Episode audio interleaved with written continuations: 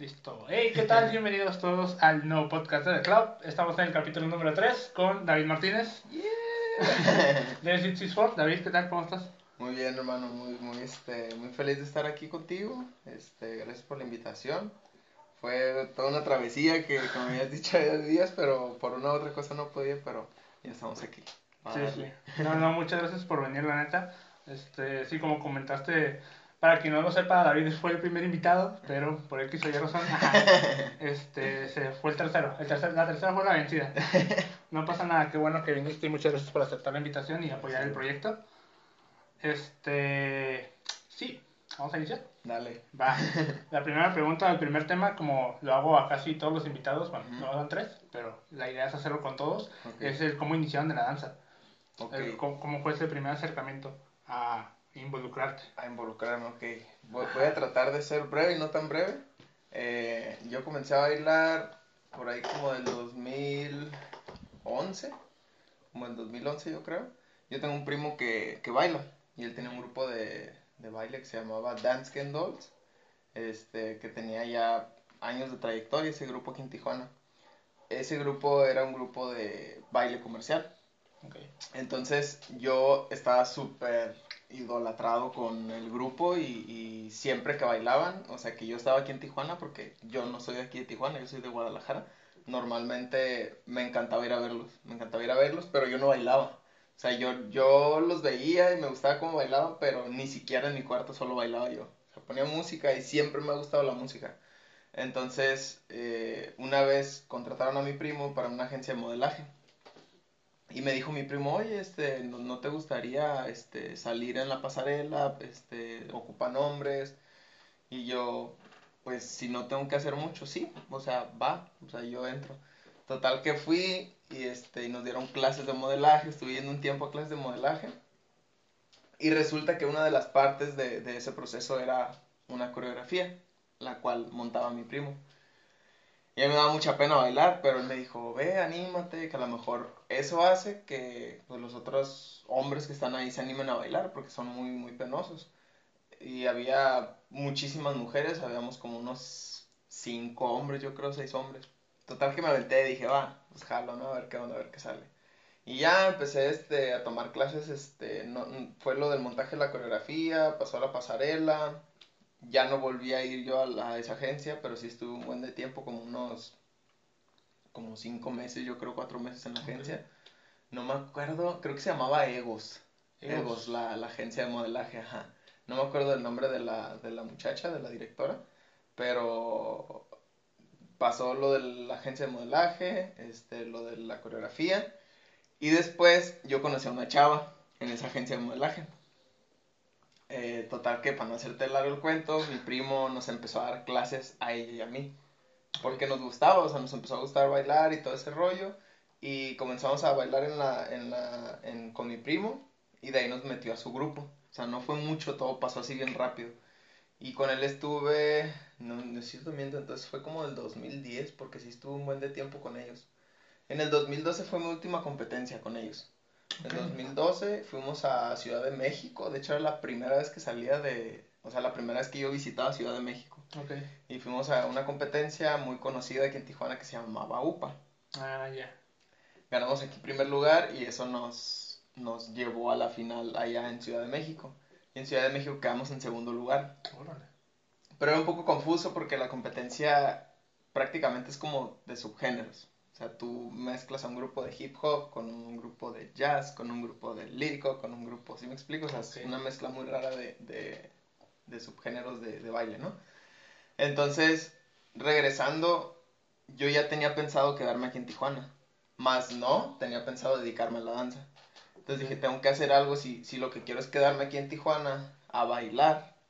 O sea, no, no necesariamente a dar clases, tengo que, pues tengo que trabajar. Lo cual yo busqué un trabajo y ese trabajo que conseguí me impidía mucho seguir yendo a los ensayos de, de mi primo y pues me tuve que salir. De ahí, este, de, de ese, de ese lapso yo estuve un año solo, un año solo, este, en el cual como a medio año de, de ese año que estuve solo ya no quería bailar yo. Ya no quería bailar porque pues no había motivación, ya no estaba tomando clases, daba clases que estuvo bien raro también eso de, de lo de que empecé a dar clases porque mi primo daba clases en una escuela, que de hecho, donde mencionas, donde estaba por Debra. Por Debra, ajá. ajá. pues en la parte de abajo. Sí. Ahí había antes un como gimnasio. Bueno, era un local donde hacían zumba, donde hacían... Lo volvieron a abrir.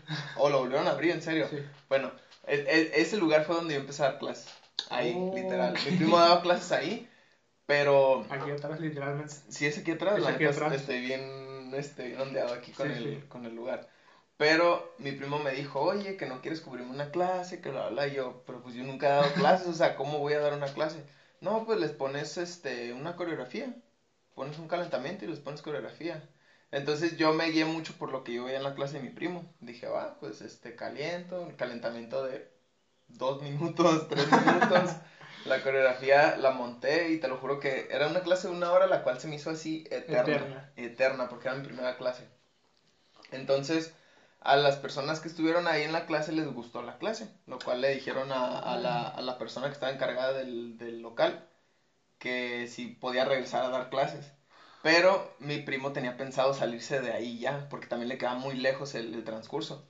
Total que pues ya este me dejó a mí ahí dando clases y ya eso, eso fue después de salirme, antes de salirme. Ya después pasó lo del 2012, que digo que fuimos a, a bailar allá a Ciudad de México, me tuve que salir, perdí contacto así por completo con, con toda la danza. Y a mediados de ese año del 2013, yo empecé a ver un grupo que se llama Le Twins. Le Twins y para mí fue así como que dije, ¿qué es eso que bailan, no? ¿Qué es eso? ¿Y qué es eso? Y empecé a ver y, ah, New Style. Porque así lo llamaban. O sea, el nombre comercial Sí, era sí. Hip Hop New Style, ¿no? Y dije, yo quiero bailar eso, yo quiero bailar eso. Y ya empecé a, a, a, este, a investigar más, a checar más. Y según yo bailaba. Entonces ya de ahí del 2013 a finales del 2014, este, empiezo a bailar yo por mi parte, pues. Por mi parte, en, en julio del 2014, este, conozco, estaba dando clases yo en una escuela que está por el Gato Bronco, que se llama New Age. Y ahí yo daba clases de hip hop y daba clases de jazz. Para esto yo tomaba clases de ballet en una escuela este, ubicada en, en Playas. Ahí estuve como dos años, yo creo, tomando clases de ballet. Este, que también es una historia súper larguísima sobre las clases de ballet. Y eso, eso como que se prestaba para que yo tuviera a lo mejor alguna línea como para dar esas clases de jazz, ¿no? Sí. Porque me dijeron clases de jazz y yo, va. Pero la neta, o sea, ahorita me dijeron, hey, ¿quieres dar clases de jazz? La neta no lo haría. Porque respeto mucho las personas que se tomaron años de entrenamiento para dar clases de jazz y llegar a alguien que tomó un poquito de tiempo, a lo mejor ballet o algo clásico, y es como, voy a llegar a dar clases de jazz. Entonces, ya después de, de, de ese rollo, ahí conocí a, a Jesús Mosqueda. Que Jesús Mosqueda, él daba clases de ballet en esa escuela. Entonces yo daba jazz, hip hop y él daba ballet. Nos agregamos en Facebook y no, creo que él me mandó mensaje, mandó, porque yo lo agregué en Facebook y él me mandó mensaje. Fue así como una y una, ¿no? Ok. Y me, me comentó que, que él estaba en un grupo de hip hop, el cual iban a hacer unas audiciones, que si quería ser parte de. Y yo, audiciones, o sea, pues nunca había hecho audiciones yo para eso, ¿no? Total que dije, va, pues le calo, ¿no? A ver qué onda. Y empecé a ver videos este, de 664, que eh, pues es 664, el grupo era 664. Y la verdad, yo veía el- los videos y decía, no, no me gusta, o sea, el respeto el baile y todo eso y lo que hacen, pero no me gusta el estilo que hacen. Que yo estaba, tío, y estaba súper clavadísimo con New Style. Para mí New Style era todo. Wow. Entonces, ellos hacían breaking, hacían popping, hacían locking, eh, creo que todavía no hacían house ahí.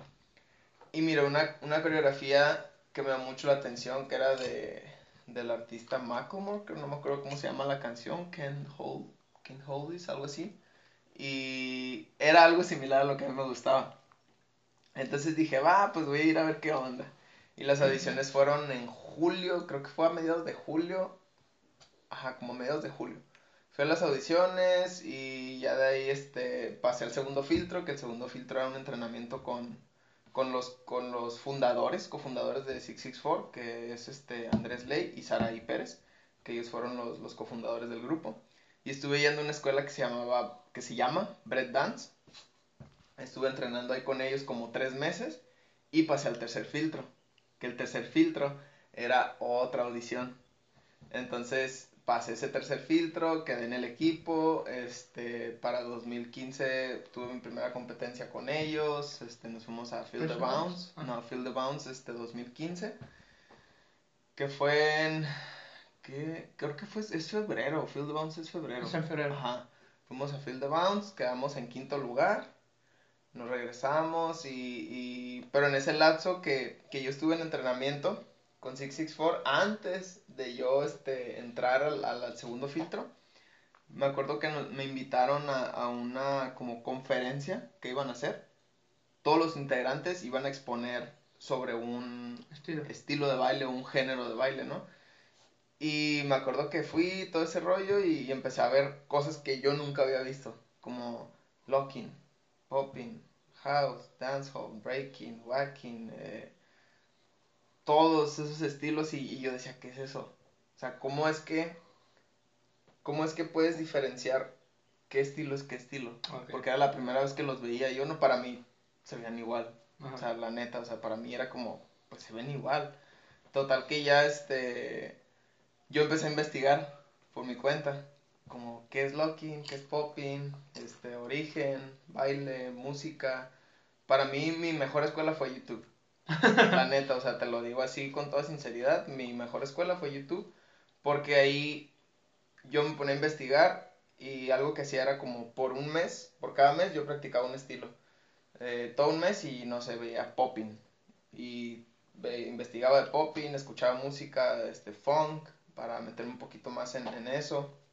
Veía tutoriales, me aprendía coreografías de popping, después cambié a locking después cambia a breaking. Yo era de esas personas que, que decía, quiero aprender todos los estilos del género urbano, todos, todos, todos. Y de todo llegué a hacer clases. Este, creo que lo último que hice fue como dancehall. Y todo me gustaba, o sea, la neta no, es, no era un estilo así que te dijera como que ah, este estilo no me gusta o este estilo como que me hace un poco más incómodo o algo así porque para mí era como alimentarme, ¿sabes? Como alimentarme de eso y, y, tener un crecimiento dancístico, tanto como maestro, como bailarín, etc.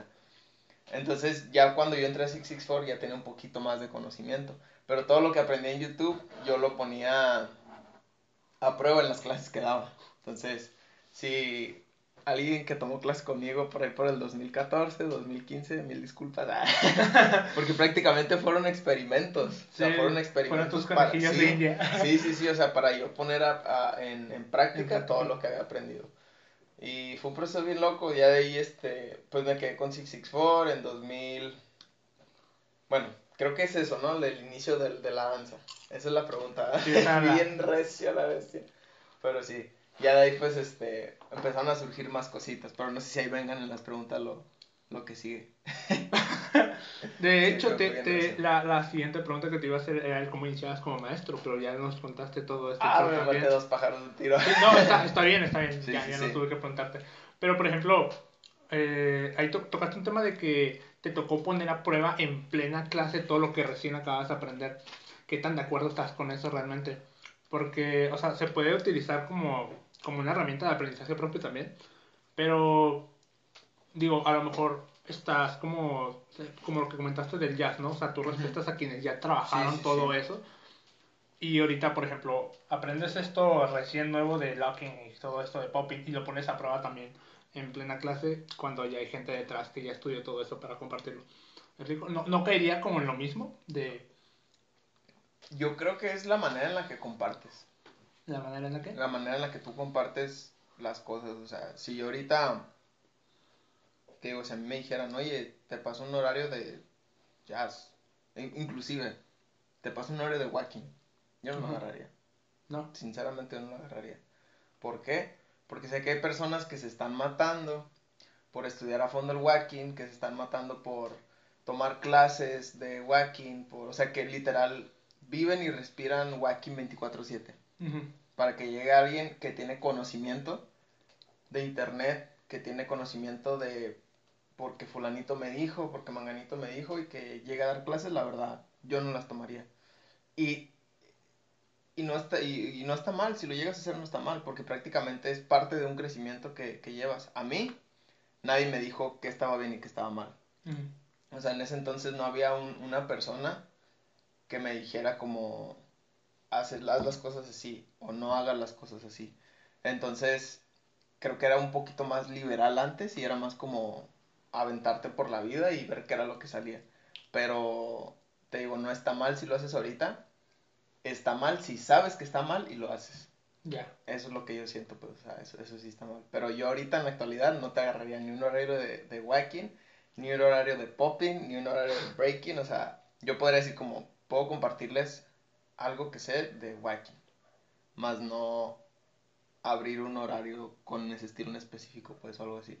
No sé por qué me clavé tanto con whacking. No, está, es un buen ejemplo. Sí, sí, sí. Ok. Sí, sí te comprendo ese, ese punto. Pero, por ejemplo, a lo mejor ahorita no la agarrarías porque económicamente estás estable, pero imagínate que es tu oportunidad para empezar a vivir del baile. Como, ¿qué, qué estarías haciendo ahí? Yo creo, si, si esa es mi, uni- mi última oportunidad, es que mira, cuando yo empecé a tomar clases de ballet, esa maestra fue como mi mamá. Maestra Nicte, si está viendo esto, maestra Nicte. Gracias. Eh, ella me dio muchos consejos, o sea, muchos consejos de como tu persona como bailarín, como tu persona como maestro, tu persona como artista, tu persona como coreógrafo, o sea, me dio muchísimos consejos. Y recuerdo uno mucho que me dijo, nunca veas el arte de una, de una manera monetaria. O sea, de que tienes que sacar varo, ¿sabes? Y es cierto, o sea, uno pudiera estar haciendo mucho dinero engañando a la gente, tomando clases que la verdad no son de tu incumbencia, pero ya lo estás viendo de algo más monetario. ¿Sí me explico? Entonces ahí entra como el, ¿qué es lo que quieres tú del arte? O sea, te puede dar dinero, pero a lo mejor te puede también dar un merecido más adelante. O sea, yo, yo estoy, yo me siento endeudado con la danza ahorita. O sea, yo sigo compartiendo porque yo estoy agradecido con la danza, por todo lo que me ha dado, por la vida de la que me sacó, por el, el- las personas que me quitó en el camino, que no eran nada buenas para mí. O sea, yo estoy muy agradecido con la danza y siento que dar clases, compartir, es como la mejor manera de, de pagar como esa deuda que tengo yo con, con el arte, pues, o con, o con la danza. Entonces, si mi última alternativa fuera dar ese tipo de clases para sobrevivir, trataría de, de investigar más a fondo o buscar gente que sé que son de confianza y preguntarles a esas personas como, oye, mira, lo que pasa es que pues quiero dar clases de este estilo y enamorarte del estilo. Sí. O sea, enamorarte del estilo antes, antes que verlo como de algo monetario, es enamorarte y decir como, es que me gusta, o sea, me apasiona. Yo Tampoco que- ser hipócrita, ¿no? Sí, sí, sí, sí, o sea, no, no aventarlo nada más así. Y está chido porque, o sea, para todo hay, hay un estilo. Lamentablemente aquí en Tijuana la fundación está muy muerta, pero sí estaría muy chido, o sea, si se te apoyara eso, como no sé, que hubiera un grupito de popping, un grupito de lockers, un grupito de housers, de walkers, y ya ver ese mercado en el que tú puedes entrar, pues, para no estar compartiendo algo que a lo mejor no te favorece. ¿Sí me explico? Pero sí, yo, yo creo que eso es lo que haría yo, como investigarme o empaparme más de conocimiento para poder compartir de una manera más consciente y estar más tranquilo yo también a la hora de estar como dando esas clases o, o explicando así. Ya. Ok, ok. Está bien fuerte la pregunta, Sí, bro. sí, no, es que la, la neta, o sea, estoy seguro que hay gente, la mayoría, o sea, como el 99% de los bailarines, Sí. su sueño es vivir del baile. Sí. O sea, que el baile les dé para poder seguir bailando Sí, sí, sí. sin tener que dejarlo por, por econ- económicamente sus circunstancias ya no le dan para seguir bailando. ¿me explico? Entonces, si un bailarín que, no sé, digamos, tiene un año bailando eh, apenas y le surge la oportunidad de que en una academia le dan de, hey, te bailas chido, pues aunque lleva poquito, a lo mejor no tiene mucho conocimiento, pero la academia por, por negocio pues le dice, hey, te jalas a dar una clase aquí. O sea, ese, ese hecho de que, ¿cómo, ¿cómo le haces, no? Si tú sabes que hay gente que realmente se está formando en esto, y a ti como te surge la oportunidad y empieces como tu inicio para Sí, arrancar sí. tu carrera como, como bailarín, este, ¿cómo sería tomar esa decisión realmente? Sí, de, de hecho tocas una fibra muy, muy sensible porque me ha tocado ver a muchas personas, bailarines, que literal así pasa, o sea, como dices, o sea, son, bailan bien, les dan la oportunidad de dar una clase en la escuela y escucho como diferentes, como diferentes opiniones de las personas, como que, no, no, no, o sea, no, no debería de dar clases, ¿no? Porque no es un maestro, o porque no sabe dar clases. Pero yo estoy siempre como en un carril así intermedio porque a mí muchas escuelas me dieron la oportunidad de dar clases. O sea, no sabiendo ellos que yo no tenía ese conocimiento. O sea, prácticamente yo, yo lo que sé lo aprendí de mis alumnos, de mis compañeros, porque no me gusta decir los alumnos. De mis compañeros porque ellos, ellos fueron los que me dieron la confianza de compartirles y, y las, las directoras o directores que, que, me contrataban, pues era lo mismo, o sea, me tenían la confianza de, de, de, yo poder estar en su escuela trabajando. Entonces cuando yo veo eso en la actualidad es como, está chido, o sea, está bien si te informas. O sea, es que yo, yo siento que es eso, o sea, si tú estás bien informado o si te estás informando, no hay por qué no darle una oportunidad a alguien.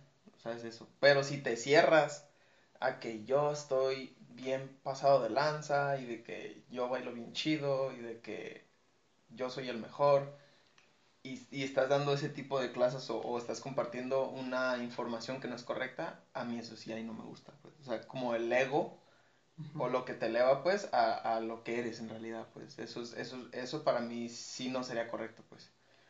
Pero te digo, yo me identifico con esas personas porque yo comencé así. Yo comencé así y, y y sí, o sea, está, está loco. Me puedo identificar muy bien con las personas.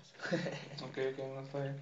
Igual creo que, por ejemplo, cuando tú empezaste a, a, dar clases, aquí la escena no estaba tan prendida todavía.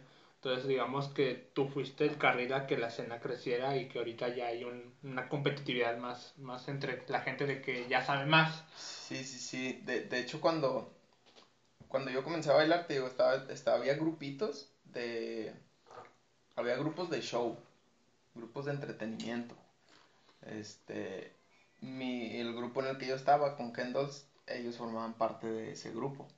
Más no, yo creo que el, el primer grupo que formó parte aquí de Tijuana, a mi conocimiento, es el grupo del de maestro Omar Silva, mm. que ellos este, practicaban popping, practicaban locking, practicaban breaking, o sea, practicaban estilos de, de danza urbana, ¿no? Y creo que una vez fueron a competir fuera de aquí de Tijuana. La verdad no tengo muchísimo conocimiento este, con ellos, de hecho estaría chido que invites luego a Omar Silva. La, la verdad está, está dentro de la cabeza. Sí, Omar Silva, si estás viendo esto, estás invitado. estás invitado. Sí, bro, estaría muy chido la verdad porque... Es que es, es, es como de los pioneros aquí en Tijuana, sí. ¿no? Entonces hay sí, mucha información que nos puede aportar. Sí, sí, sí, el, el, en cuanto a estilos y así, o sea, Omar Silva es, es o sea, yo lo, yo lo reconozco como eso, pues como un, un pionero estaban los sopitas con huevo, sopitas uh -huh. con huevo, ellos este también estaban en la escena de, del breaking, desconozco si también hacían locking o popping, quiero pensar que sí, porque había por ahí personas, ¿no? Pero el primer grupo que yo conozco en la actualidad, que fue como literal meterse a lo comercial y a la, y a lo, y a la fundación y todo eso, hacer una coreografía, fue 664 ellos fueron los que comenzaron con este rollo de irse a competir, de hacer actividades aquí en, en, en, su ciudad, de presentaciones, este, batallas, competencias, que ya estaba sopitas con, con, con, con, batallas también, pero de la manera más como coreográfica, por así decirlo, o intensivos, o clases y todo ese rollo. Y estuvo bien chido porque cuando ellos iban, ellos empezaron en 2012 y yo entro con ellos en 2000 o sea, audición en 2014 y quedó en 2015. Y ahí fue como que me cayó el 20 de, de, de que, de que vivió una evolución. Uh -huh. Vivió una evolución de lo que son los, los grupos de baile ahorita en la actualidad, de que ya son varios aquí en Tijuana. Hay muchísimos bailarines aquí en Tijuana, mucho talento, pero no toman clases. este, está muy chido, está muy chido, tío. Me, me, me, tocó mucho vivir ese proceso y, y ver ese crecimiento de las, de las personas que, que llegaron con ganas de crecer, que llegaron con ganas de aprender, que llegaron con ganas de, de estar en una familia, de, de, ir a competir, de crear una familia, o sea, es, es, es una evolución y Tijuana le falta muchísimo por crecer, muchísimo, muchísimo. Pero estuvo muy chido el proceso. Lo okay. sigo disfrutando. No, sí, sí, totalmente. Es importante también conocer eso, ¿no? Creo que es que cada quien sepa que es un proceso, ¿no? Porque a veces pensamos que ya, ya, hasta aquí ya Sí, sé no. mucho y ya, ya no puedo aprender. Entonces, mucho cuidado con eso.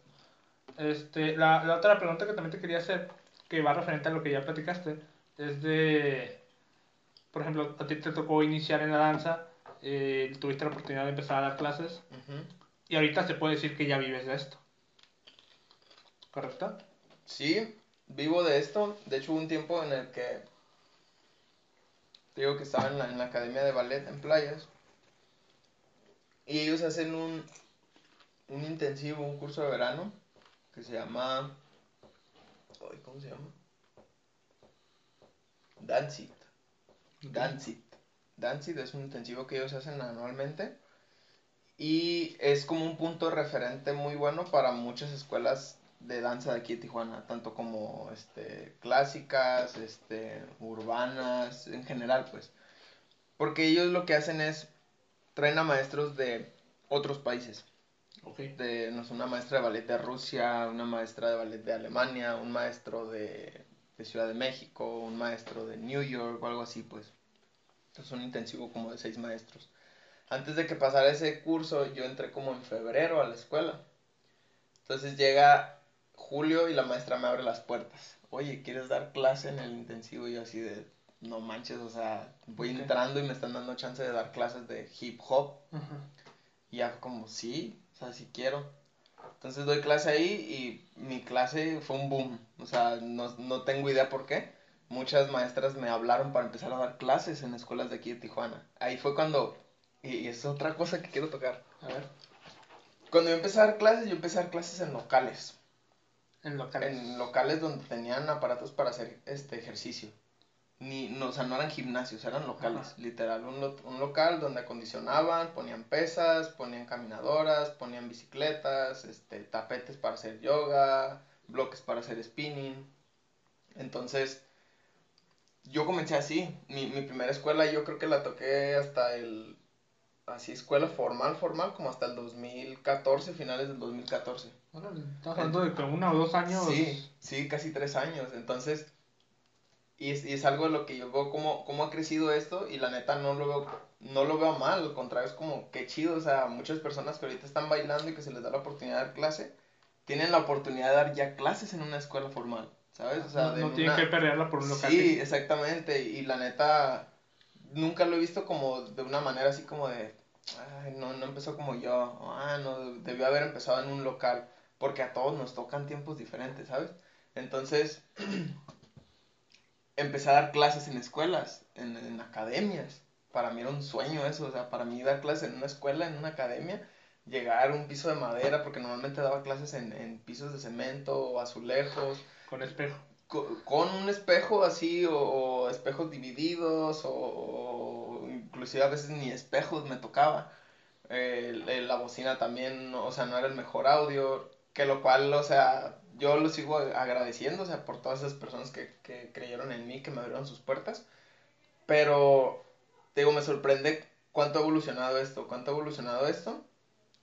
Y llego, regreso al 2014, empiezo a dar clases en escuelas y mi horario era de 3 a 9 de la noche, de lunes a viernes. Yo de 3 a 6 de la tarde daba clase a niños, de lunes a viernes y de 6 en adelante daba clase a adultos, adolescentes. Estuve así como, como 3, 4 años yo creo y me iba muy bien, me iba muy bien. Y aquí es donde te digo que yo empecé sin darme cuenta, yo soy una persona que muy rara vez dice no. Entonces me decían, oye, ¿tienes tiempo para esta clase? Sí. Y, y sí, y sí, y haz de cuenta, yo tenía un lapso de 20 minutos de- para moverme a otra escuela, muchas veces. O literal así de que no alcanzaba a comer y tenía que estar ya en otra escuela dando clases. Entonces era muy pesado, muy desgastante para mí. Llegó el momento en el que ya no, ya no sentía satisfacción dar clases. O sea, para mí ya era un estrés. Y dejé las clases con todo el dolor de mi corazón. El- la- las escuelas que más tuve fueron nueve escuelas, de lunes a domingo. Nueve escuelas de lunes a domingo y, ¿Y dos clases por cada una más o menos? y dos clases más o menos por cada una. Los, 18 los fines clases. de semana, los fines de semana daba clase en la mañana. Daba clase en la mañana, los domingos también daba clases en la mañana. Pero era, sí, da, da pone tú que como tres horas en cada escuela. Tres horas, de tres horas, a veces hasta cuatro horas en cada escuela. Entonces, pues dije, es un sacrificio, o sea, voy a ganar menos, pero yo físicamente me voy a sentir mejor, voy a rendir mejor en las clases, ¿sabes? Entonces me salí, digo, después de tres años que estuve así, me salí. Y muchos me preguntan, oye, ¿qué hiciste con todo ese dinero que ganaste? Es como, mientras más ganas, más gastas. Mientras Sí. más ganas, más gastas. Estaba bien morro, no sabía administrarme, no sabía qué hacer con el dinero y era gastar, gastar, gastar, gastar, gastar. Entonces, yo vivía de eso. Y, y ahorita actualmente vivo de eso, que la cuarentena fue un golpezazo que nos dio a todos. Sí. Pero en la actualidad me siento orgulloso de decir que vivo de eso. O sea, vivo de eso. Me costó, me sigue costando, todavía en la actualidad me sigue costando. Y siento, o sea, yo siento que todavía estoy verde. O sea, en ese sentido todavía estoy verde, me hace falta salir, me hace falta ir a otros lugares, otras vibras. Pero sí, vivo de eso. Wow, ok, ok. Y por ejemplo, o sea, como comentamos ahorita, ¿no? O sea, creo que la mayoría de los bailarines se identifica con el sueño de vivir del baile. ¿Tú qué les aconsejarías a todas las personas? ¿Qué, qué, ¿Cómo podrían iniciar? O sea, un consejo práctico que podrían empezar a poner ahorita en, en acción para pues abrirse el camino en su sueño también. Al igual como lo empezaste tú, pues a lo mejor alguien más lo puede empezar también. Yo creo que si de esto quieres vivir, Sí. se, se, se hacen unas palabras muy pequeñas que es, una, nunca dejes de, de ser alumno, siempre tienes que ser alumno, sé humilde y sé agradecido, yo creo que con esas tres cosas, o sea, sé humilde, sé agradecido y siguen, o sea, y, tienes que ser siempre alumno, o sea, siempre vas a ser alumno, nunca vas a dejar de serlo, o sea, puedes ser maestro, pero también siempre vas a ser alumno puedes ser coreógrafo, pero también siempre vas a ser alumno. ¿Sí me explico? Entonces, yo creo que lo resumiría en esas tres palabras. Sé humilde, sé agradecido y siempre sé un alumno. O sea, si te quieres dedicar a esto y vivir de esto, o sea, eso es lo que te va a abrir muchas puertas. O sea, muchas puertas. Eso no te va a dar dinero, pero te va a abrir puertas para que puedas generar o para que puedas vivir de esto bien, muy bien o demasiado bien, ¿sabes? Ujú. Pero sí, eso sería Ok, con ok. las tres frases. Ok, excelente. Pero, por ejemplo, ¿cómo le harías en una situación? Las academias no son infinitas. Hay aquí en Tijuana, no sé, pongamos un número al azar, digamos 20 academias en, en Ujú. Tijuana, ¿ok? Eh, y digamos que cada academia ya tiene sus 20 maestros en cada una. Entonces, en, la- en las escuelas no vas a, no vas a, a lo mejor no, no vas a poder entrar. ¿Qué otro camino les queda, sabes? Sí, mira, está muy cañón que de una te pegue ser bailarín, que de una te pegue vivir de la danza, que de una te pegue, boom, eres bailarín das, y das clases en muchas partes. Yo siento que si esto quieres vivir también es como el conocer a mucha gente y salir, salir de tu, de tu lugar. Porque muchas veces entras en una burbuja, en un espacio en el que ya te sientes tú a gusto y dices, estoy ganando bien, me está yendo bien, tengo comida, como que entras en un, en un mood muy, ¿cómo se dice? Ah, se me fue la palabra. Cuando, en un mood muy conformista. Una zona de confort. Ajá, o sea, ya, ya eres un, piensas como muy, muy, es que se me fue la palabra. Sí, o sea, eh, piensas de una manera muy conforme, así como que, como que ya estás bien. Muy como que ya estás bien, muy simple, ajá, te vuelves una persona simple en la cual tienes que ir más allá. O sea, tienes que ir más allá de eso y, y- y salir.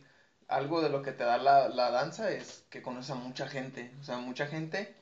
Y lo chido de esto es que no, toda la gente que conoces son bailarines. O sea, yo he conocido papás que son abogados, este, que son este nutriólogos, que son doctores, que son dentistas, o sea, he conocido muchas profesiones en lo que es la danza. Gente muy buena, gente mala, o sea, hay de todo, ¿sí? Eh, y, y siento que eso es lo que te abre puertas, o sea, eso te abre puertas a, a que, a que hagas otras cosas. Pero mi recomendación es que si quieres empezar en esto, tengas un plan B siempre. O sea, siempre tienes que tener un plan B para, para iniciar en lo artístico, en general en lo artístico. Si quieres hacer dibujos, si quieres este, bailar, si quieres meterte a la música, siempre tienes que tener un plan B. Un plan B. Y en el, en el momento de esa carrera, mi plan B fue la ropa. O sea, yo, yo hago ropa, personalizo ropa, personalizo tenis. Y, y siento que eso fue mi soporte en la cuarentena. Porque la cuarentena me dejó sin trabajo. Mi, o sea, hablando de la danza, a mí me dejó sin trabajo la cuarentena. de, literal, literal, o sea, todo. Sí, o sea, bueno, estuve dando clases en línea en Brett y en Gravity. Estuve dando clases con ellos. De hecho, en la cuarentena me salí de dos escuelas. Ahorita ya nada más estoy yo en dos escuelas y me estoy dedicando de lleno a lo que es, a lo que es mi ropa. Okay. Y este, y te digo, la, la ropa no es por acá, pero me quitó tres meses de renta. Me quitó este, deudas que tenía atrasadas en, tiendas departamentales. Okay. Me quitó, me dio de comer en la cuarentena. Este, me dio para ayudar a mi mamá. O sea, la ropa me, me, me ayudó muchísimo. Entonces me puse a pensar, no manches, ¿qué hubiera hecho si mi vida la dedicara solamente al baile? O sea, no, no funciona así. O sea, a, a gente sí le funciona así. Y qué chido, o sea, si, si tú de primero empiezas así te pega, qué que, chido. Pero no a todos nos funciona así. Tenemos que tener un, un plan B. Y a mí nunca me ha gustado tener un trabajo de una jornada de ocho horas. En serio, no me gusta. Y respeto a quien lo hace. Lo respeto a quien lo hace, pero a mí personalmente no me gusta. sí, sí, totalmente. Pero también va como, o sea, si es si la jornada laboral era tu plan, pues está bien. Sí. Ok, ok. No, qué chido. Pero sí, sí, sí, sí tenía la duda de, o sea, ¿qué, qué puede hacer alguien, ¿no? En este tipo de situaciones. Bien, ahora, tocaste un tema muy importante y es el hecho de que mientras estabas bailando, llegó un punto en el que ya no, ya no te da satisfacción y que incluso ya no te sentías bien tú, eh, tal vez de salud, no sé si te ibas a estresar de más, ¿no? Pero, eh, hablando del cuidado del cuerpo de un bailarín, ¿sabes? O sea, a veces por ejemplo, a mí me tocó que cuando yo inicié, pues todavía estaba morro, tenía 15, 15 años, y me, me valía ponerme a bailar a full sin calentar. Ahorita, yo al menos a mis 24, eh, ¿qué edad tienes tú? 27. A tus 27. yo a mis 24 ya, ya siento que no puedo bailar sin calentar porque al rato voy a salir con un estirón de algo y voy a valer gorro y al día siguiente me va a doler bien feo, ¿no? Sí, sí, sí. Entonces, y también sé que pasaste por una lesión. Entonces, sí. ¿qué, puedes comentarnos respecto del hecho de cómo cuidar nuestro cuerpo? ¿Qué recomendación darías ahorita que tú ya pasaste todos estos años bailando? ¿Qué, qué consejo podrías dar para el cuidado del cuerpo de un bailarín? Pues mira, no soy la persona más indicada para, para esos consejos, pero hay veces que las, las personas dan buenos consejos, aunque uno no los hace o uno no crea como ese hábito pero dan buenos consejos. Eh, tómenlo como palabras al aire y a lo mejor alguna de esas palabras les pueden servir. Eh, tengo un, mi, mi novia es nutrióloga, no es nutrióloga y ella es la que no me da una dieta, pero sí me cuida de repente como de ciertos alimentos o de ciertas etiquetas de la coca, porque eh, coca lovers, ah, pero ella, ella me cuida mucho de eso, entonces te puedo decir que yo le agradezco mucho a ella porque gracias a ella dejé muy malos hábitos. Y, y uno todavía estoy en proceso de dejar esos hábitos, pero una tienes que cuidar muy bien tu cuerpo, hidratarte muchísimo cuando estás en clase y cuando no estás en clase, y más cuando hace calor tienes que tomar muchísima agua. Eh, pues frutas y verduras, tienes que cargar con un snack. Esos son consejos que me han dado los maestros. Tienes que cargar con snacks en tu mochila para, no sé, comerte una barrita de, de cereal o algo así antes de entrar a, a, a, otra clase. Algo que no te llene o que no te sientas y que te esté botando cuando estés bailando. Em, calienta antes de empezar a bailar. Estira después de bailar. Tienes que enfriar, tienes que estirar. Eh, compra vitaminas, come vitaminas, a lo mejor si no, si no eres como de vitaminas como comerciales de pastillas, cápsulas o jeringas o algo así, inyecciones, perdón, buscarlo, buscar esas vitaminas que necesitas en, fruta natural. Sí, o los sea, alimentos. ajá, Es que en- de ahí vienen. Sí, exactamente. Entonces, sí, yo creo que sería eso, pero calienta. Calienta porque la neta, cuando estás morro, te vale mucho la vida y hasta que te lesionas es cuando aprendes. Te lesionas, aprendes y, y dices, ya no lo voy a volver a hacer, ya no lo voy a volver a hacer. Pero de repente descuidamos como ciertas cosas. Pero si, si quieres aguantar chido en el baile y durar muchos años bailando, cuida tu cuerpo. Tu cuerpo es la herramienta más grande que tienes como bailarín. Es, yo creo que sería eso. Les juro que estoy en ese proceso también de, de crear eso con mi cuerpo, Sí. de tomar esos hábitos. Sí, bueno, ta- también comparto eso contigo. A mí me ha tocado también esa situación de que también me descuido un poquito y de repente me estiro de más o algo por el estilo en un, en un jalón porque no calenté. Sobre todo cuando vas a, o sea, un evento y es freestyle. Sí, Y pues nomás porque ya escuchaste la música en cuanto llegaste al evento ya te pusiste a bailar a full y ni siquiera estiraste y al día siguiente ahí estás con que... sí. Ay, la Ah, espalda. Sí, sí, sí. Sí, sí, ha pasado. Entonces, Sí, sí, y te comentaba esto más que nada porque, por ejemplo, aquí en Tijuana eres de las personas más reconocidas artísticamente hablando y sé Gracias. que las nuevas generaciones que vienen abajo a lo mejor no tienen esa información. Entonces creo que lo ideal es que las personas que ya están un poquito más adentradas en esto, que ya tienen esa experiencia, tienen que empezar a compartir esta información para que Sí. ya vayan creciendo con esa idea de que, ah, no solamente tengo que llegar y bailar y ya. Sí, ya sé. Ajá. Es un proceso, es un proceso como todo. Ya.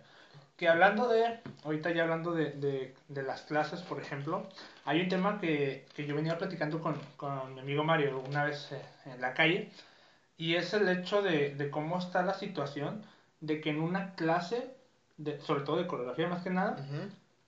este, se premia mucho, creo yo, y es un tema a platicar, ¿no? Para llegar a una, un acuerdo, se premia mucho a los alumnos que tienen más capacidad de retención y no a quienes no la tienen tan desarrollada. ¿A qué voy con esto? Que por ejemplo, cuando es una clase de coreografía, este, se graba normalmente un video Sí. y ese video solamente salen las personas que mejor se aprendieron la coreografía en ese menor tiempo posible. Pero yo siento que se desmerita el trabajo de los demás de alguna manera también, porque no es que los demás no tengan la capacidad de aprendérsela, solamente que Sí, sí. el tiempo que les toma es tal vez un poquito más. Entonces, ¿qué, Sí, qué es op- más largo. Ajá, ¿qué, qué opinas? Porque siento que ah, equivocadamente solamente se le premia a quienes aprenden todo rápido y a quienes no, pues ya no salen en el video y pues ya no ven su trabajo ajá, realizado.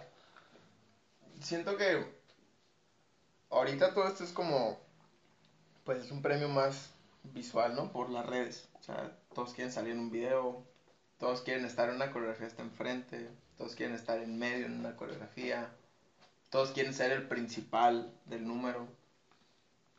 Pero yo siento que eso es más de, como de cada maestro. O sea, cada maestro qué es lo que busca en su clase.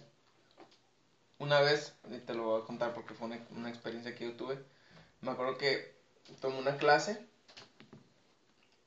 con Moana en Summer, Summer Group. Gustavo hice un cagadero en la clase. Así feo de que me equivocaba, de que de repente agarraba la coreo otra vez y se me iba bien feo. Y me pasó Moana hacerla con ella, la coreo.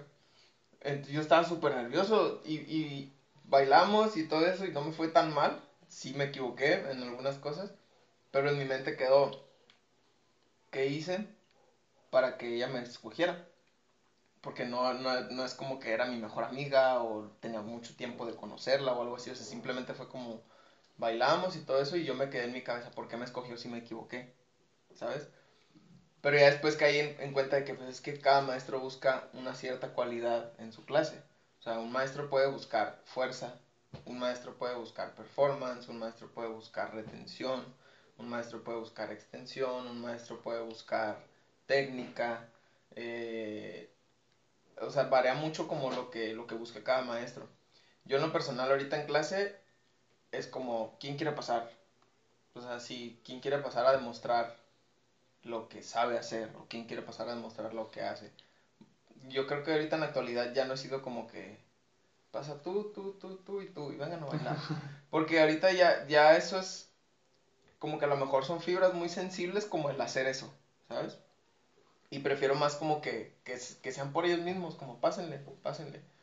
Y, y, y el hecho de, de, de, pasar a una persona siento que no es desmeritar el trabajo de, la, de los demás, sino que simplemente se vio algo. O sea, se vio algo que tú como maestro buscabas, o sea, que tú como maestro quisiste... De hecho, muchas veces antes de empezar clase, el maestro avienta al aire así como que, ok, hoy vamos a practicar en fuerza. Quiero que nos enfoquemos en fuerza. Pero a lo mejor la persona con la retención más chida del mundo se enfocó un chorro en la retención, pero bien aguado. Y, y una persona que no hizo nada de retención hizo un chorro de fuerza en toda la coreografía. Entonces ahí, ¿cómo es que van a escoger? O sea, se va a ir por el de fuerza o viceversa. Van hoy vamos a trabajar la retención y se va con el que trabajó retención y el otro no. Pero muchas veces entramos en un mood muy competitivo.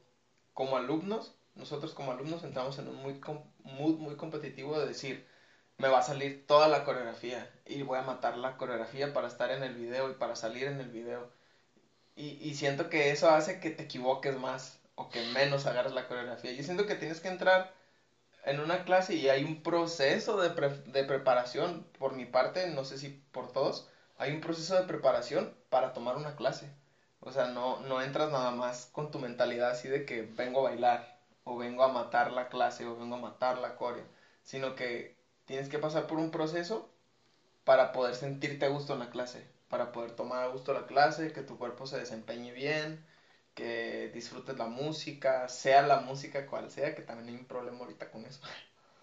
Y sí, yo, yo siento que no es, no es desmeritar, o sea, ya es cada uno individualmente pensar qué te hace falta, qué te hace falta porque de repente creemos que ya somos bailarines terminados, que así les llamaba también la maestra, maestra Nite, que decía, un bailarín terminado es una persona que ya no toma clases ese es un bailarín terminado.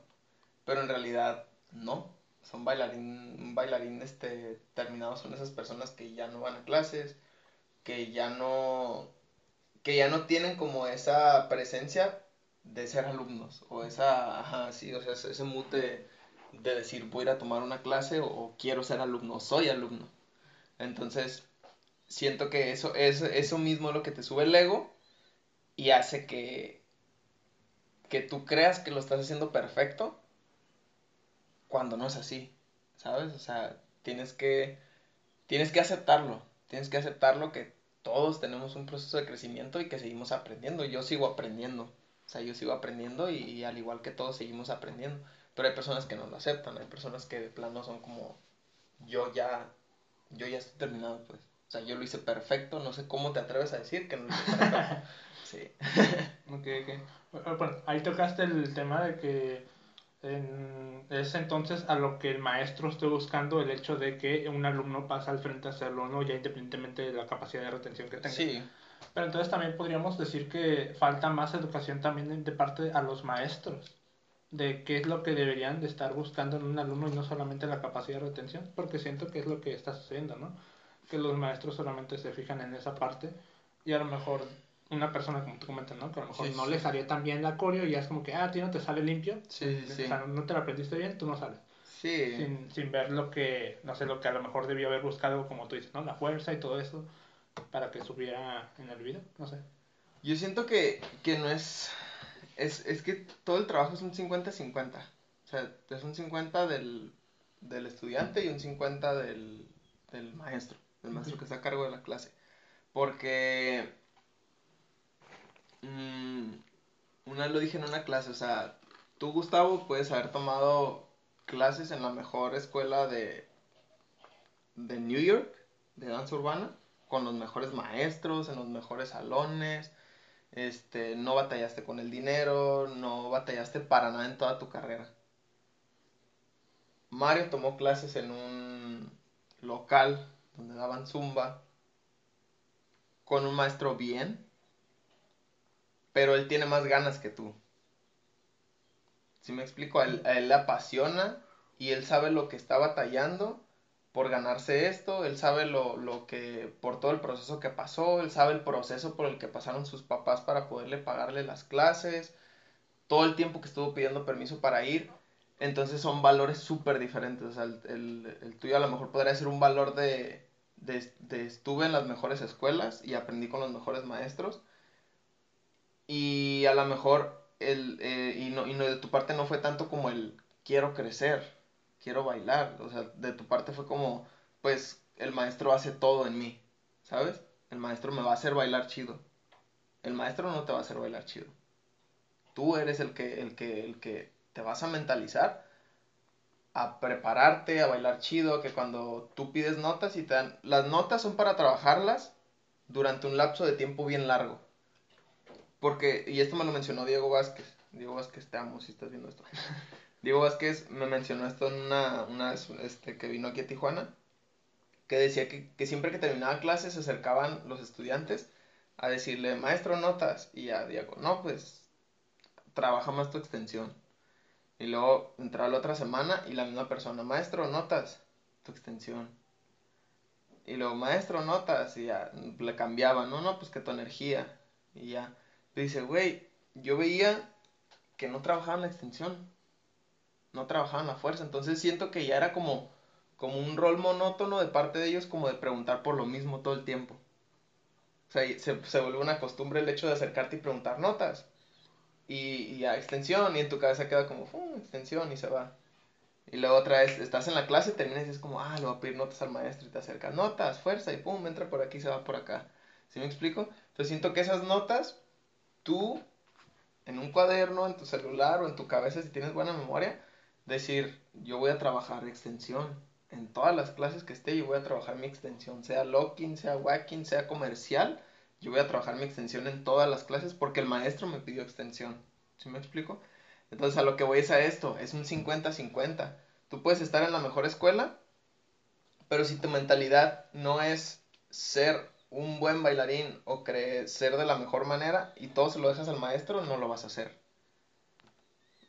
Te, te recuerdo, Mario estaba en, una, en un local donde este, daban clases de zumba con un maestro regularmente bien que da clases entonces, Mario tiene toda esa hambre de crecer. Mario creció viendo videos y por eso se motivó y, tiene muchas ganas de aprender. Entonces, él va a exprimir al maestro lo más que pueda. Él, él va a exprimir al maestro lo más que pueda y lo va a empujar para que el mismo maestro diga, ay, güey, ya no, ya no tengo de dónde compartirle. O sea, ya le di todo mi conocimiento. Voy a tomar clases.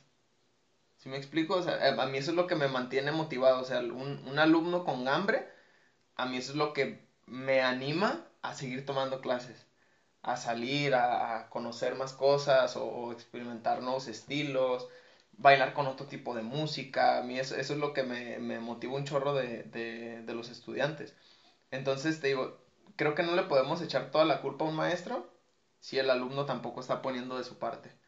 Entonces, es, es investigar. Y, eso se los he dicho también a, los morros en clase, de que tú como, como alumno, como estudiante, cuando entras a un, a un salón y vas a empezar a tomar una clase, tú ubicas qué es lo que el maestro te va a dar a trabajar sin necesidad de que te diga. Por ejemplo, ¿qué es esto? ¿Botella de agua? Es una botella de agua. No necesitas que te diga, esto es una botella de agua, Gustavo. ¿Sabes? Entonces, tú de una manera muy inteligente puedes ver qué es lo que el maestro busca, qué es lo que el maestro quiere, qué es lo que el maestro te va a dejar de trabajar para que tú lo apliques. Sí, y siento que eso es como, o sea, no, no dejarle todo el peso al maestro, ni tampoco tú como maestro dejarle todo el peso al alumno. Porque pasa, pasa de que ahorita dan clases, llegan, ok, vamos a empezar, 1, 2, 3, 4, 5, 6, música, 1, 2, 3, lo voy a continuar, 1, 2, 3, 4, música. y no hay sensación de extensión, no hay sensación de qué tienes, qué tienes, qué tienes que sentir con la música, qué dice la música, qué es lo que estás trabajando. No hay nada de eso. Y prácticamente ahí el maestro está mal, porque le estás dejando todo al estudiante. O sea, tú le estás dejando todo al estudiante de que tiene que aprender eso, más no le estás explicando sensaciones, no le estás explicando cuál fue el proceso. Y, y ojo con esto, no, no tiene que decir que todo todo tu, tus coreografías que haces tienen que tener un porqué. Hay veces que bailamos porque nos gusta la música. Hay veces que bailamos porque nos gusta la música, porque nos llamó algo de la música, porque a lo mejor fue la letra. Y hay veces que eres un artista con, con una manera más informática, o sea, con una manera más de, de, de compartirle a la gente algo, de compartirle por qué bailé esta pieza. ¿sí? Pero no siempre es así. Pero como maestro tienes que tener esa responsabilidad de darle ese 50 al estudiante para que el estudiante te regrese ese 50 a ti también. ¿Sí me explico? Siento que es un trabajo 50-50, de vibras y de todo. Ok, ok, nice. Está bien loco, ¿no? Sí, sí. Oye, Ahorita tocaste un tema interesante también de, de que no dejarle, eh, que el maestro le deje todo al alumno, ¿no? Pero también va entonces ahí por el tema de que a lo mejor probablemente ese maestro no hubo quien le dijera de que, hey, tú también tienes que poner de tu parte y no dejar solo todo al, al, al alumno, ¿no? Porque, Sí. por ejemplo, cuando tú iniciaste a bailar, bueno, para dar clases, perdón, Sí, a lo sí. mejor tampoco te habían dicho de, hey, no le dejes todo a tus alumnos, tú ponte a decirles que tienen que aprender. Sí, y ahí es donde está lo chistoso, o sea, que nadie me puede contradecir, porque yo empecé así. Yo no tuve maestros que me dijeran, lo estás haciendo mal, o lo estás haciendo bien. O sea, todo este, esto que te estoy compartiendo ahorita es porque en algún momento a mí me hizo coherencia eso. Ok. Como de, pues sí, o sea, puede funcionar esto. O Pasaste por el proceso, sentido, ¿no? ajá, o tiene sentido que, que esté pasando esto. O sea, no, yo no tuve un, un, una persona que me llevó de la mano y que me dijo, hazlo así. O sea, yo, yo le debo mucho a varios maestros de aquí de Tijuana, le debo mucho a mi primo, le debo mucho a, a la maestra Nicte de Academia Ballet Playas, le debo mucho a Six Six Four, le debo mucho a cada uno de los integrantes de Six Six Four, o sea, hayan sido coreógrafos o simplemente compañeros de danza, o sea, yo les debo mucho, le debo mucho a las personas que han tomado clase conmigo, porque por ellos he estado aprendiendo un poquito más, o sea, de todos he aprendido algo, de todos este, he sentido que, que he crecido de alguna forma. Entonces, imagínate si yo fuera un maestro como me recibieron a mí desde un inicio, o sea, y que tengan que decir, es que tienes que pasar por ese proceso. A mí me cerraron un chorro de puertas, Gustavo. Voy a- les voy a contar una anécdota así bien rápido. Story time. Cuando, eh, story time. cuando, cuando yo comienzo a dar clases en, en locales y así, dije, hey, ¿por qué no voy un paso más adelante y voy a una escuela a pedir chamba? ¿Qué puede pasar? Sí, el no ya lo tienes. Ajá, dije, bueno, va, mandé mensaje. No voy a decir nombres para no quemar. Mandé mensaje a esta escuela, ¿no? Hola, que soy David Martínez, imparto clases de hip hop, este, me gustaría saber si están interesados en esta clase, bla, bla, bla, ta, ta. Mandé ese, ese, ese mensaje como a cuatro escuelas, yo creo. Una me dejó en visto, una me dijo que, que le mandara currículum, lo cual yo no, yo no sabía que era un currículum, yo no sabía cómo crear un currículum. Otra escuela me dijo, nosotros te avisamos, la vieja confiable. Y otra escuela me dijo, no, ya tenemos a un maestro de hip hop en la escuela actualmente. Y ahí quedó, pasaron dos años y una de esas escuelas me contactó para darle clases. O sea, después de dos años me mandó un mensaje. Hola maestro, que este, hemos visto tu trabajo y nos encantaría que vinieras a dar clases. O contar si puedes hacer un espacio de horario en, en- en tus clases, ¿no? Entonces ya fue así como que yo, yo desconocía la escuela, dije, ah, qué chido, me invitaron a dar clases en una escuela. Y ya fue como que hago swipe y empecé a ver los mensajes y yo, no manches, fue la escuela la que le mandado mensajes. O sea, la que me dijo que no y Hace aquí estoy años. de nuevo, ajá. Entonces, te digo, es eso, o sea, uno, uno no puede ser ojete y cerrarle la puer- las puertas a las personas, o sea, si lo hicieron contigo, es tu rollo, si tú quieres hacerlo de la misma manera, o cambiarlo, o sea, cambiarlo porque eso te atormentó en un cierto tiempo, o eso te dio para abajo en cierto tiempo, como de, "Y, no, pues es que la neta no puedo hacer esto, o no Ujú. puedo vivir de esto, o no, no puedo cumplir eso que quiero, porque me están cerrando las puertas, al contrario, o sea, abrir puertas, o sea, ¿quieres empezar con esto? Va, yo te echo la mano, eh, yo te apoyo, te paso páginas si quieres, a lo mejor no es como que tengo el tiempo para compartirte presencial, pero puedo pasarte páginas donde yo estudié, páginas donde yo aprendí, este, fuentes confiables, etcétera. Entonces, me pongo a pensar, ¿te imaginas si la gente fuera o tratara a la gente como te trataron a ti? Estaría horrible ese rollo, la neta. O sea, no. Ok, Sí, sí. no, definitivamente no. Ya. Sí, bueno, pa- parte de, de la idea de este podcast era, era eso, o sea, el hecho de que, ok, a mí no me dijeron esto cuando yo inicié, pero ahorita se abre esta ventana a, la, a la comunidad de que, hey, te traigo este invitado, en este caso, gracias a ti, David Martínez, por venir a compartir con nosotros, y que la generación que está ahorita escuche tu experiencia para que no que cada quien no venga contigo a preguntarte las mismas cosas, sino que ya quede aquí grabado, ajá, y, y, a lo mejor alguien lo escuche y es como que, ah, ok, ya me resolvieron una duda que yo tenía. Sí. Entonces, es la, la idea de estar trayendo gente que nos comparta un poquito su experiencia. Y a lo mejor, digo, no necesariamente personas eh, ya súper avanzadas. Por ejemplo, el primer invitado fue Mark y el segundo invitado fue Edgar, que a lo mejor no tienen la misma trayectoria que tú, pero estoy seguro que algo que le han vivido puede aportarle a la comunidad. Por ejemplo, a mí me sorprendió mucho Mark, la mentalidad que ya tiene como bailarín, y es como que acertada, ¿sabes? Más bien. Eh, de Edgar Santos nos comentó también un poquito, pues, la, la trayectoria que, de cómo inició en la danza, ¿no? De, sobre todo el estilo en específico que él tiene y el cómo, cómo lo, lo, ha llevado a cabo. Que de alguna manera, si a alguien le gusta el estilo, por ejemplo, que tiene Edgar, ya lo puede contactar con él. Entonces, todo el mundo tiene algo que aportar por eso mismo este, se creó este, este espacio, ¿no? Y chido, muy chido el story time. Gracias, bro. Ahora, una, otra, otra pregunta que tengo para ti también. Y es que ahorita comentaste lo de... Eh, iniciaste a dar clases. ¿cómo, ¿Cómo está? Es, bueno, a mí me ha tocado tomar clases contigo. Y yo no, yo no siento de ti que tú seas una persona que le grite al alumno o le exija al alumno, de, ajá, como muchas veces se escucha allá afuera de que no, mi maestro de danza me sí, sí, muy sí. bien, que no sé qué. ¿Te explico? ¿Tú por qué, o sea, tú por qué no? O sea, eh, tú, ¿cuál, es tu manera de pensar acerca de este tema de, de que sea una, el maestro por, por razones del destino siempre le tiene que gritar al alumno, siempre tiene que estar así, encima de él? Ahí voy de nuevo con la maestra Nicke la, la maestra Nicte me hablaba de que tienes que ser que tienes que ser estricto en clase, ¿no? Que tienes que ser estricto. Esa maestra la que te pellizcaba las nalgas y bajabas cuando estabas en la barra en ballet, te pellizcaba para que subieras otra vez o te pellizcaba el toma para que apretaras.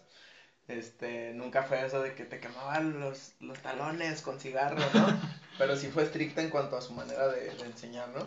Entonces ella me decía que tenías que ser una persona estricta e imponer e imponer de alguna manera para que para que tuvieran el respeto en la clase y que no se saliera de, de, control la clase, ¿no? O que llegaran a hacer comentarios porque me ha, me ha tocado, me ha tocado pasar, o sea, seas estricto o no seas estricto, suele pasar. Entonces, yo trataba de hacer eso, pero me sentía como, como, este, ¿cómo te digo? Como fake, como falso. Me sentía falso yo al, yo al ser como una persona seria, una persona estricta, una persona así de que, ok, hoy vamos a hacer esto, bla, bla, o, o gritar, nunca me ha gustado gritar. Entonces, si grito es de emoción, y grito es de emoción cuando estoy en una clase y que siento la vibra así bien full, o sea, me gusta gritar más no gritar como regañando.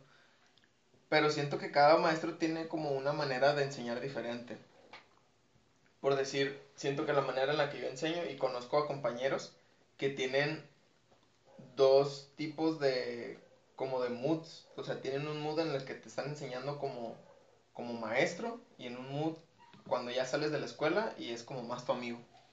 ¿Sí me explico? Entonces, yo siento que mi mood es como yo como yo estoy hablando así contigo, puedo darte una clase así. O sea, sí, y eso va a ser mi mood siempre, pues, porque siento que es el que más me favorece y es con el que yo me siento más a gusto.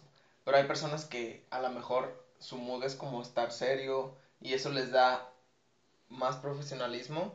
O sea, cada uno lo toma de una manera diferente o a lo mejor les da, te digo, eso les da más como el sentir control de la clase. De que yo llevo la clase y, y, y no de una manera mala en la que, y me respetan o algo así, sino que como que sienten el control de su clase, pues.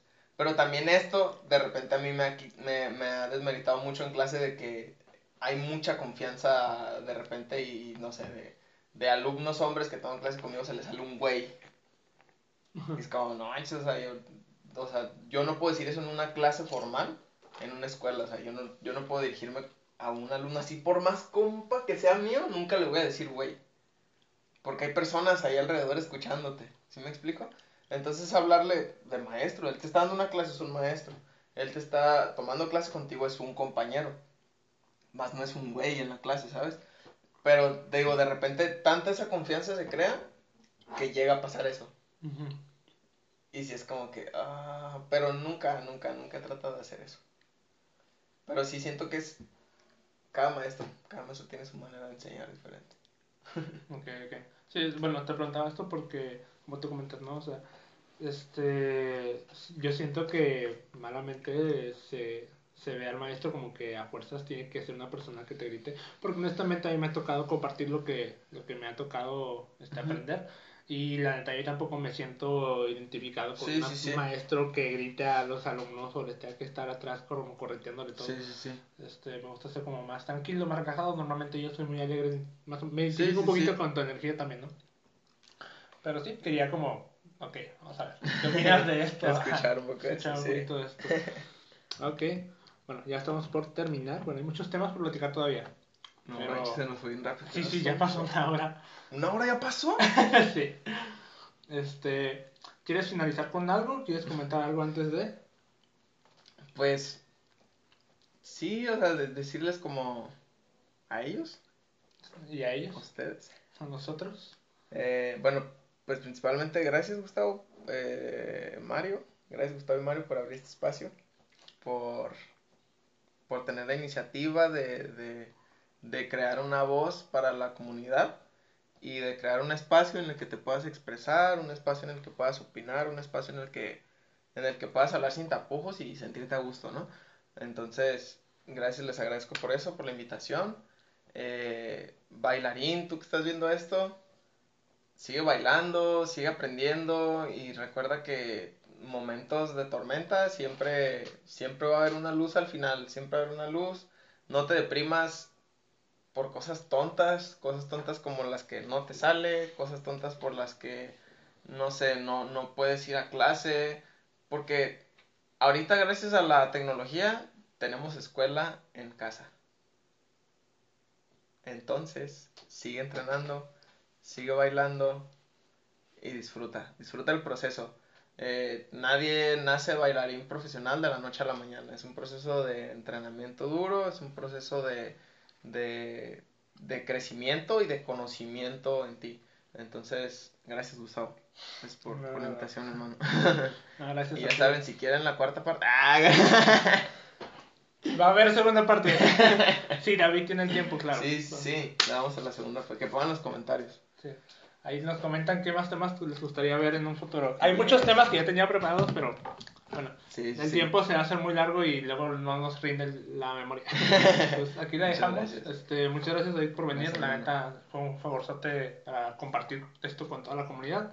Pues, ojalá se haya una segunda parte. Sí, va a ver. pues, la última pregunta, ¿quién te gustaría ver en un siguiente aquí en este, o sea, ¿quién crees que puede venir aquí a compartirnos más cosas para pues invitarlo, ¿no? O sea, ¿quién nominas? Yo nomino a ver, ¿quién sería bueno? Es que hay muchas personas. Yo nomino a. ¿De aquí a Tijuana, va? Mm, de preferencia. Y en un futuro ojalá poder tener la oportunidad de exportar este proyecto afuera. Yo nomino a Esmeralda Pérez. Oh shit. Esmeralda Pérez tiene mucho conocimiento también aquí en la danza de Tijuana. Entonces, yo te elijo. Ah. Pongan una Pokébola ahí. Ah. Atrapada. ah, muchas gracias, David. no, gracias a ti, Gustavo. Nos vemos en la siguiente. Chao.